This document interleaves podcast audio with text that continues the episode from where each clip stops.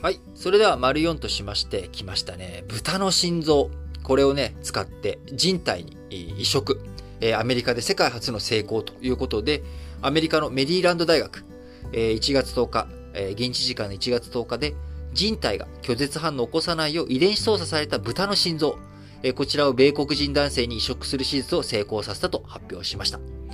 えー、豚の心臓、人間に移植するのは世界で初めてということで、えー、米国に限らずね、世界各国臓器不足、えー、医療技術としてね、えー、移植技術っていうものはもうかなり進展して、ものさえあれば高い確率で、えー、延命処置ができるというところまで医療発展しているわけですが、そもそも移植する臓器が足りないと。まあ当たり前ですよね。人間の命、一つと、えー、人間の心臓というものは、これは密接不可分なわけですから。あそうすると、なかなか心臓の提供者なんて、えー、いないわけですけれども、えー、今回、豚の心臓を使った、えー、臓器移植、えー、成功ということで、えー、非常に、えー、こう、なんでしょう、え、医療技術がますます上がってきてるんだなっていうのと同時に、えー、その一方で、豚の心臓を体に入れるのっていうね、えー、このあたりの、なんでしょう、えー、倫理観というか、あそれに拒絶反応、拒否反応を持つ方もいると思いますし、えー、場合によっては、その豚の心臓が入ってる人なんて気持ち悪くて近寄りたくないみたいな、なんかこういう差別的な感覚とかね、えー、そういったものが出てくる可能性もあると思うので、いろいろと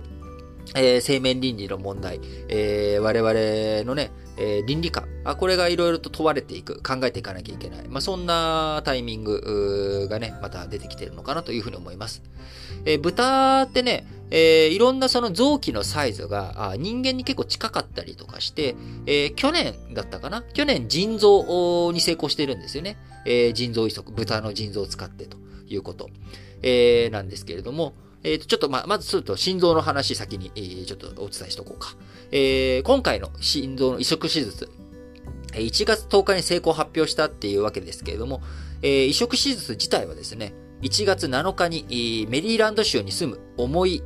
心臓病を患う57歳の男性に施して、手術時間8時間に及んだが体調は良好だというということで、手術を行った医師、手術は成功し、見た目も正常だが、明日どうなっているかわからないと述べ、経過を注視していく方針です。えー、日経新聞の昨日の夕刊かな、これ。東京慈恵会医科大学の小林特任教授、えー、移植再生医学の専門家ですけれども、画期的な出来事だ。心臓のような生命維持に直接関わる臓器を豚から移植し、少なくとも数日間生存できていることの医学的な意義は非常に大きいというふうに述べております。えー、臓器移植の問題ね。これはやっぱりその、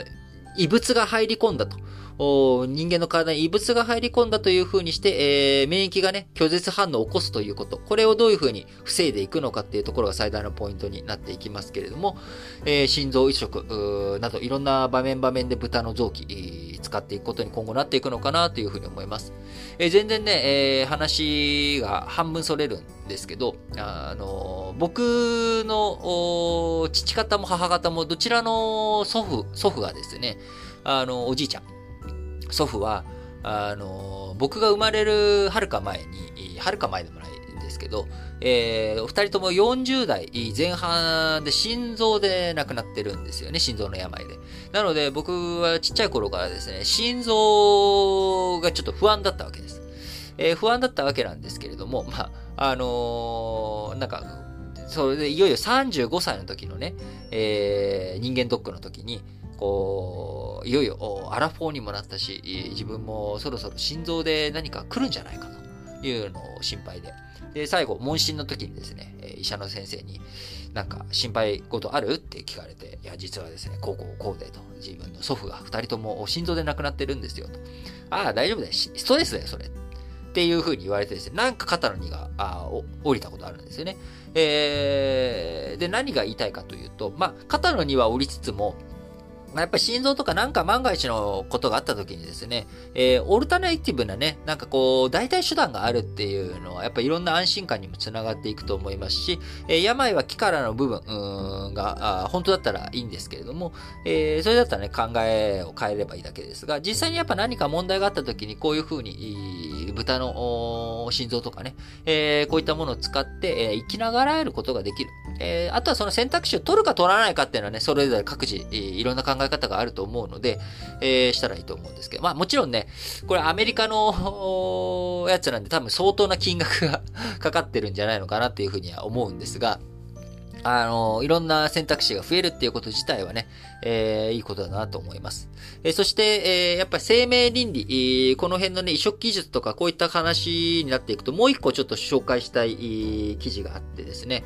えー、精子提供で出産、学歴など偽られ、えー、男性提出というニュースがあったんですけども、SNS で知り合った男性から精子提供を受け出産した30代の女性が、男性が国籍や学歴を偽っていたなどとして、損害賠償を求め訴えを起こしたと。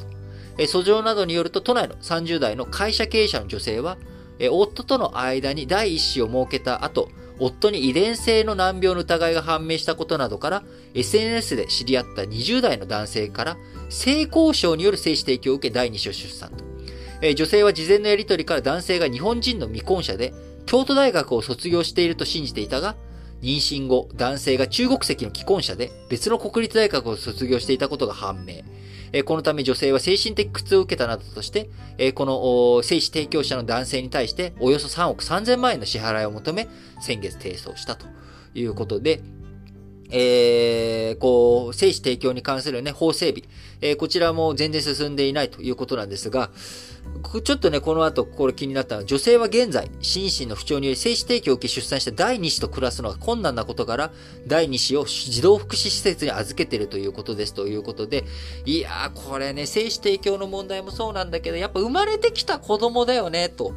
これ生まれてきた子供何にも罪はないのに、なんかこう、勝手な勘違いで、こんな子じゃないはずだったのに、みたいなので、施設に隔離されてんでしょなんかさ、ちょっとどうなのとも思うわけですよ。あのー、しかもこれ国籍がね、日本国籍じゃなきゃ嫌だっていうのも、なんか不思議な話で、えー、多分ね、この人、勝手な想像ですよ。ちょっとこっからは、あの、ちょっと僕の勝手な想像に、付き合っていただければと。いや、もう嫌な方はね、聞かないでいただければと思うんですが、あの、例えば、僕が、あ僕韓国籍っていうのはね、この新聞解説ながら聞きで言ってますけど、例えば僕が日本国籍を取得して、それでこの人に、僕は京都大学は出てないですけれども、まあ、あのー、まあ、じゃあ、京都大学に出たって、えー、偽ってたらちょっと前提がおかしくなるな。えっ、ー、と、僕はじゃあ、京都大学、卒業者だとして、えー、で、国籍も日本国籍にか、もう変えて、えー、日本国籍を取得してますと。それで、えー、これね、精子提供したら、多分この人訴えてきてると思うんですよね、僕を。あの、日本国籍だけど、あの、そのね、あの、もともと在日韓国人だった。えー、精神的苦痛だ、みたいなことを多分言うと思うんですよね。あの、2001年の映画で GO っていう窪塚洋介さんと柴咲コウが出てる映画あるんですけれども、あの、この中で、あの、柴咲コウが、あまあ、久保塚洋介は在日韓国人っていう役だったわけなんですけど、それ知らなくて、えー、柴咲コウと、久保塚洋介がですね、一夜を、一夜を共にしてなかったかな、あの時。まあ、あの、ベッドを共にした後にですね、えー、柴咲コウが、あその気持ち悪いって発言するんですよね。えー、その韓国籍だってことを知って。えー、それに対して僕結構違和感があって、えー、全然ね、あの、悪いあれとかじゃなくて、あの、柴咲コウがその中で演じている役っていうのは、あの、デートの待ち合わせに国会議事堂を指定するとか、あの、日本に1個しかないから絶対間違えないでしょみたいな、まあそういう結構フランクというか、なんか、フランクじゃないな。なんか、ちょっと、不思議ちゃんというか、あのー、少し人と変わった感じの人を演じていたわけですよ。で、そういう人が、その国籍とは気にすんのかなっていうのが個人的にすごい違和感で、あのー、なんか日本、普通のね、そういう経験ない人だったら、なんかそういう差もありなんて思うかもしれないですけど、僕別に国籍で、なんかあんまり差別されたことないんですよね。あのー、差別されたことがほとんどなくて、えー、それは、あのー、日本人って、その国籍云々っていうよりか、よりも、やっぱりその考え方とか、あと共にどういう風に過ごしてきたか、一緒に同調できるか。っていうのがすごく大切で、あの、だから帰国子女ってやっぱ言葉があるんですよね。帰国子女って教育が日本の教育とやっぱちょっと違うから、これだから帰国子女はみたいな感じになるわけじゃないですか。だから僕、どちらかというと帰国子女差別よりも差別されてなかったたんですよね。えー、自分の自意識で。その、特別にやっぱりそう国籍がどうのこうのっていう人はごく稀にいるわけですけど、でもそういう人って別に国籍だけじゃなくて、いろんなことでそういう差別する人っているじゃないですか。あの、こいつはこうだからっていう。で、そのワンオブに国籍条項っていうのが差別される対象としてあったりするわけなんで、あのまあ、何が言いたいかっていうと、なんか、あ、不思議だなっていう、その、なんかね、精子提供を受けるっていう時に、なんかそういう、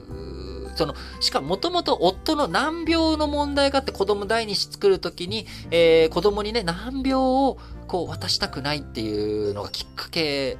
だったように読み取れるニュースだったのに、え、そこでなんで国籍条項が出てくるのみたいな。あの、なんか、そこがすっごい不思議だなって、個人的にやっぱ改めて思っちゃったんですよね。あのー、まあもちろん気にする人がいるっていうのもわかりますし、あのー、なんかね、いろんな事情があるんでしょう。あの、人それぞれ。えー、なので別に、まあそれは好きにしたらいいんですが、子供に罪はないやろうっていうことをね、これだけは僕は本当声を大にして言いたいですね。えー、ね、あの、これこそまさに勝手に産んどいてなんだよ、この野郎っていう、あの、子供の目線からしたらちょっと許せない話だと思うので、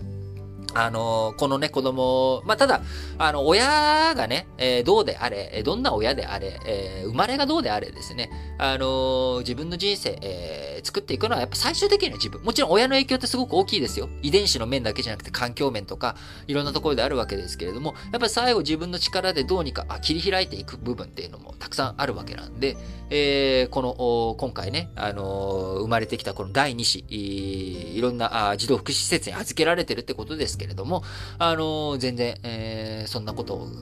ね、こう克服、はるかにできる。それで素敵な人生生きていくことができると思うんで、あのー、本当に、えー、そういった人たち、えー、他にもね、いろんな事情で、え、苦しんでる子供たちいると思うんですけど、え、今度ね、2023年度に発足されるという子供家庭庁。えー、やっぱ子供の問題、本当にいろんな多岐にわたる問題があるわけですし、今後、えー、こういった、やっぱり精子提供の問題、えー、こういったところからね、え、生まれてきた子供たち、えー、そういった問題にどういうふうに取り組んでいくのか、子供家庭庁って名乗るぐらいなんで、しっかりとやっていってほしいなって強く思いますし、えー、豚の話に、えー、戻るとですね、あの人工子宮、これの研究も今豚使って進んでるんですよね。えー、なので今後、精子提供者と卵子提供者がそれぞれ各々別にいて、で、人工子宮、豚の子宮で、えー、生まれてくる子供っていうのも出てくるわけです。えー、そういった時に、その子の父親、母親っていうのは誰なのかとか、あいろんな問題、今後ますますいろいろ発展していくということで、えー、丸2のお話の時にも言いましたけれども、やっぱりいろんな物事を考えていく上で、えー、哲学の考え方ってすごく大切だと思うんですよね。えー、今日はね、なんか哲学の勉強推しではありますけれども、あの、合わせて、えー、もちろん生物の勉強とか科学の勉強、いろんな勉強を、根本になる技術の理解っていうのも大切、えー、サイエンスの理解も大切なんですが、それと同時にやっぱ哲学、フィロソフィーもね、しっかりと学んでいく。いろんなことを理解していく。で、最終的に人間がやるべきことってのはやっぱアートだと思うので、えー、人が生み出すもの、えー、サイエンスとアートの違いって何かって言ったら、サイエンスって、あの、ないものは作れないんですよね。えー、そのあるものを組み上げて、組み立てていくしかなくて、その人間は錬金術は使えないので、あのー、新しい物質を生み出すって言っても、それはすでにある、えー、原子を組み合わせる、分子を組み合わせるっていうことぐらいしかできない。えそれに対して芸術、アートって今この世界にないものを生み出すことができる。えー、今後ね、えサイエンスの領域はますます量子コンピューターとか AI とかそういったところが頑張ってやっていくっていうことになっていくと、え人間何やらなきゃいけないのっていう風にするとやっぱあフィロソフィーしてですね、サイエンスの知識のベースを置きながらフィロソフィーしながらアートで何を生み出していくのか。あそういったことをね、しっかりとやっていく。えそのためにも、社会、いろんな問題が起きてくる。その社会問題に対して自分なりの答え、考え、これをどう示していくのか、あすごく大切なことだと思います。